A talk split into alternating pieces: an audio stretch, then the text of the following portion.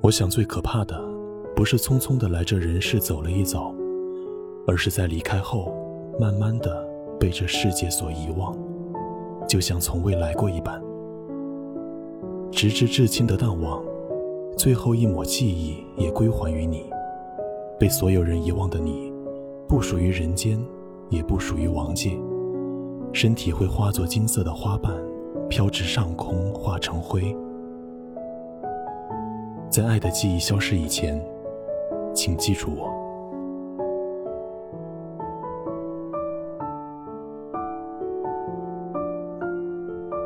家中总有些不成文的规矩。在一个鞋匠家庭出身的十二岁墨西哥小男孩米格，自幼有一个音乐梦，但音乐却是被家庭所禁止的。他们认为自己被音乐诅咒了。要知道，在墨西哥人的生活里离不开音乐，而米格一家可能是唯一一个不喜欢音乐的家庭了。米格却对音乐抱有热爱。他不明白为什么自己的曾曾祖父明明是一个大音乐家，家中却禁止一切与音乐有关的事物。十二岁的米格对所有的事物抱有着满满的好奇心。在墨西哥有着一个重大节日，就是当地的亡灵节。墨西哥人是从古代印第安人的哲学中领悟到，死亡才显示出生命的最高意义，是生的反面。也是生的补充。墨西哥人继承了这种对生命的看法，因此他们欢欣鼓舞地庆祝生命周期的完成，一年一度迎接生者与死者的团聚。每年的亡灵节就是这样一种阿兹特加人的哲学观念和习俗的影响。人们祭奠亡灵，却绝无悲哀，甚至载歌载舞，通宵达旦。意在与死去的亲人一起欢度节日，而《寻梦环游记》中的取材便是来源于墨西哥的亡灵节。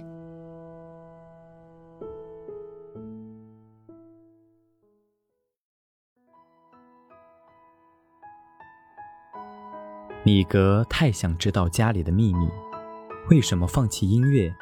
在米格偷偷追寻音乐梦时，却因为触碰到了一把已故之人的吉他。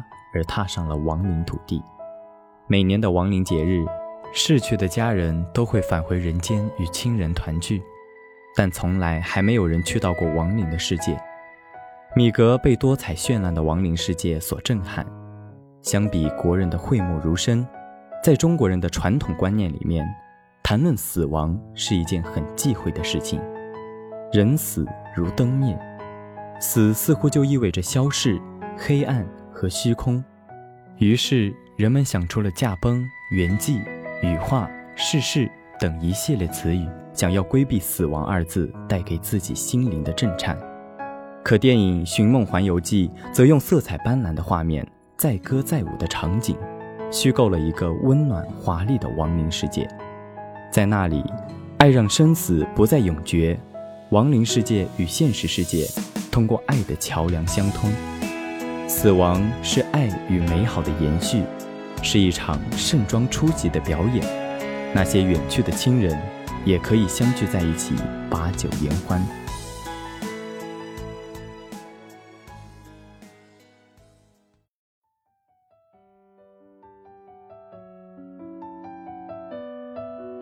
皮克斯动画工作室出品的作品，总饱含着爱与勇敢，涵盖着家庭亲情与努力追梦。截至到二零二零年，皮克斯动画工作室共获得十六次奥斯卡奖、十次金球奖、十一次格莱美奖以及其他奖项。为了追求艺术上的真实，皮克斯制作团队多次前往墨西哥采风，对墨西哥和亡灵节文化等做了大量的主题研究。正是这样专业的态度。让影片中所体现的文化融合表现得细致入微，令并不熟悉墨西哥文化的观众倍感新奇，宛如闯进了一个充满童趣的梦幻世界。在爱的记忆消失前，请记住我。影片的主题也与中国人对祖先流芳百世、永垂不朽的祈愿不谋而合。中国人常常讲盖棺定论，电影里说的是。我们的故事只能由我们生前认识的人来讲。死亡不是生命的终点，遗忘才是。这世界，我来过，我活过，我奋斗过，有人记得，这或许才是我们来这世上走一遭的意义所在。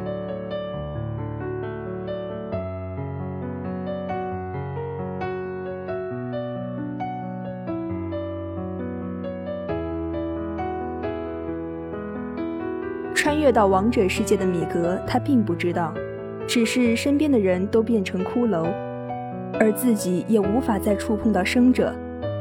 在王者的世界，好像就像一个大大的海关，而想要进入的王者要求便是在人间是有人供奉的，而像是米格这样的生者和无人供奉的死者，都是无法进入亡灵世界的。米格在害怕和茫然之余，而更令他惊喜的是。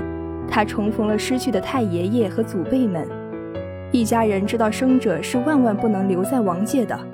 如果这样下去，米格将全身变成骷髅，永远的留在王界。家人要想办法尽快将米格重新送回人间。可米格从小崇拜着自己的大音乐家曾曾祖父，在离开王界前，他想见到曾曾祖父，得到曾曾祖父的祝福，让他重返人间。也在进入亡灵世界时，结识了一位无人供奉的亡灵流浪汉艾克托。艾克托已经在这个世界游走多年。当他见到米格这个小男孩，吓了一跳。生者怎能进入王者世界呢？但作为一个被人逐渐遗忘的逝者，他像是抓到救命稻草了一般。他与米格定下约定。艾克托帮助米格找到歌神德拉库斯，而米格则需要将艾克托的照片带回人间进行供奉。真正的死亡是世界上再没有一个人记得你。在找寻歌神的途中，使我印象深刻的是，亡灵流浪汉艾克托在这亡灵世界的某个地方有着一帮亲朋好友。原来，在这个世界上有着那么多的人在被世间的人逐渐遗忘。他们即使载歌载舞，互相认作亲人，却依然难逃消失的命运。一位叫做猪皮哥的人，在米格的面前，因为被人遗忘，浑身开始闪着金光，世界上就快没有人记得他了。他化成了金色羽毛，又或者是金色花瓣，随着风去了。除了那顶颓然落地的帽子，他在这亡灵的世界，什么都不曾留下了。谁又能保证自己不会被人遗忘呢？当有了亲人离世的那段经历，才发现世上所爱的人都会随着时间离开我们，而回忆却不会离开。孩童的我十分抗拒正视死亡，我想应该没有一个人希望爱的人在这世界变得了无音讯。我不舍、害怕、哭泣，却换不回家人的重逢。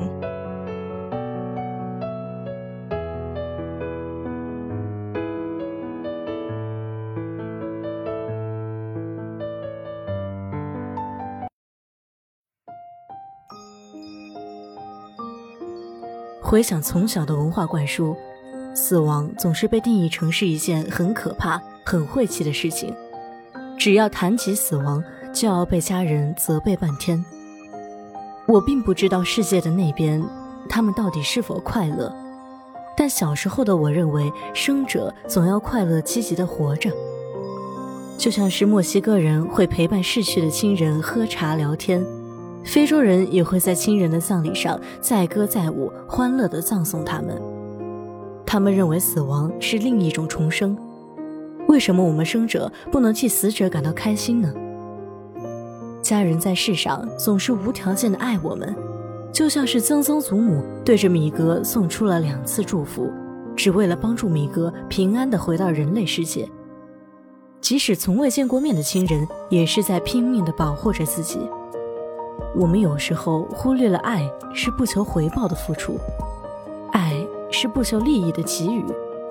人与人之间要付出均等的爱，才能成为真正意义上的朋友或家人。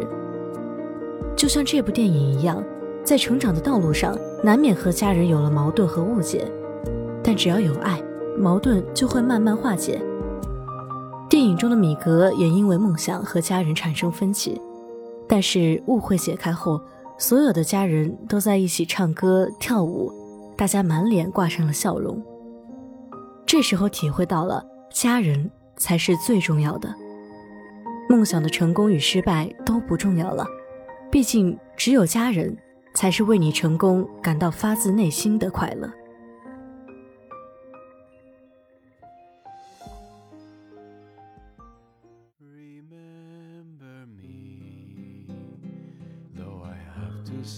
过去三十年，皮克斯动画不仅吸引了儿童及其父母，还触动了几乎各个年龄段的人群，由此超越了人们对动画的固有印象。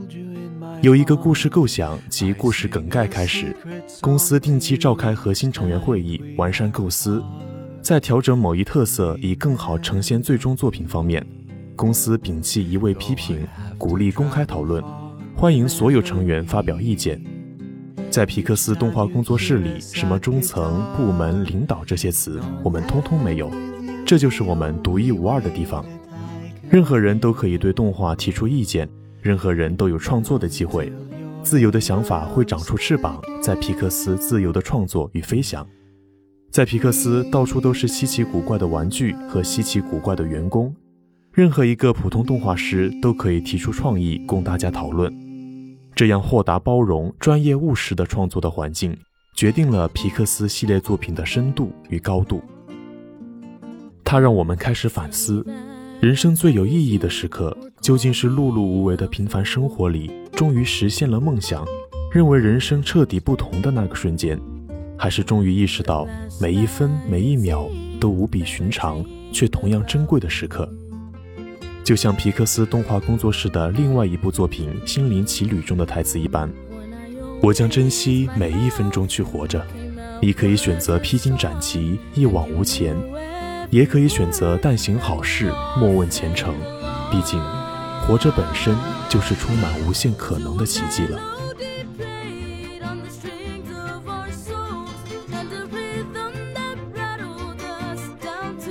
他一心想唱歌。想去更远的舞台，而我想的是在生活里好好扎根。女儿是比音乐更重要的事，梦想固然重要，但家人是比梦想更重要的事情。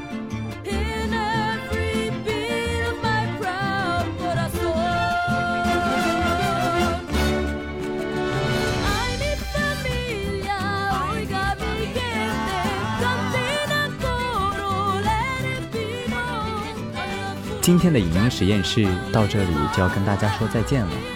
播音：谷子、大海、小夫、呼噜、水寒、采编：伊莲、机务阿远，共同感谢您的收听。我们下周同一时间再见。